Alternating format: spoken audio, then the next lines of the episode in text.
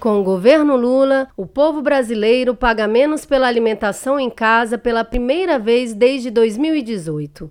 Dados do Índice Nacional de Preços ao Consumidor Amplo, IPCA, divulgados nesta terça-feira, dia 12, apontam deflação de 0,62% e queda pelo terceiro mês consecutivo no valor dos alimentos. Segundo o Instituto Brasileiro de Geografia e Estatística, o IBGE, o grupo Alimentação e bebidas teve recuo de 0,85%, e o produto que mais apresentou queda no valor foi a batata inglesa, com redução de 12,92%.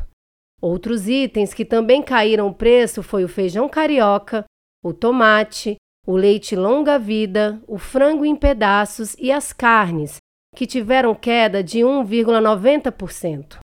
A economista e assessora da Secretaria de Política Econômica do Ministério da Fazenda, Lígia Toneto, explica que o IPCA variou 0,23% abaixo do que eram as expectativas de mercado, que apontavam que o índice seria acima de 0,28%. Abre aspas. Isso significa que está dentro da meta de inflação, mostrando que hoje temos um cenário de inflação controlada no Brasil. Fecha aspas. Toneto ressalta ainda que o destaque para este mês é a deflação no preço da alimentação em domicílio, que é um dos índices que mais impactam no bolso das famílias mais pobres, que despendem maior parte da sua renda com alimentação. Abre aspas. A queda do índice mostra que temos um cenário muito mais positivo do que tínhamos no ano passado, no governo de Bolsonaro.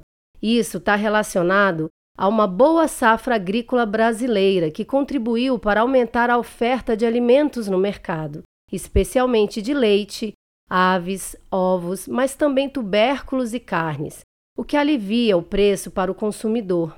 E também o um efeito com defasagem de uma queda do preço internacional dos commodities. Fecha aspas. O que é importante destacar é que a gente está com uma inflação hoje controlada dentro da meta, com um cenário econômico também muito melhor para a economia brasileira. Então, a inflação vem surpreendendo para baixo, enquanto o PIB vem surpreendendo para cima.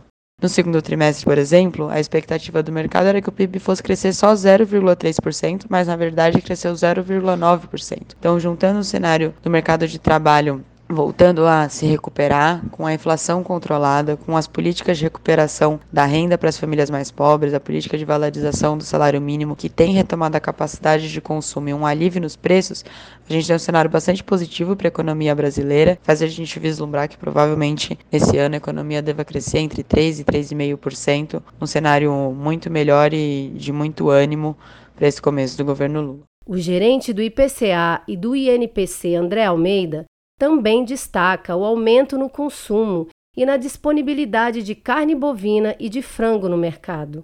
Abre aspas. Temos observado quedas ao longo dos últimos meses em itens importantes no consumo das famílias, como a carne bovina e o frango.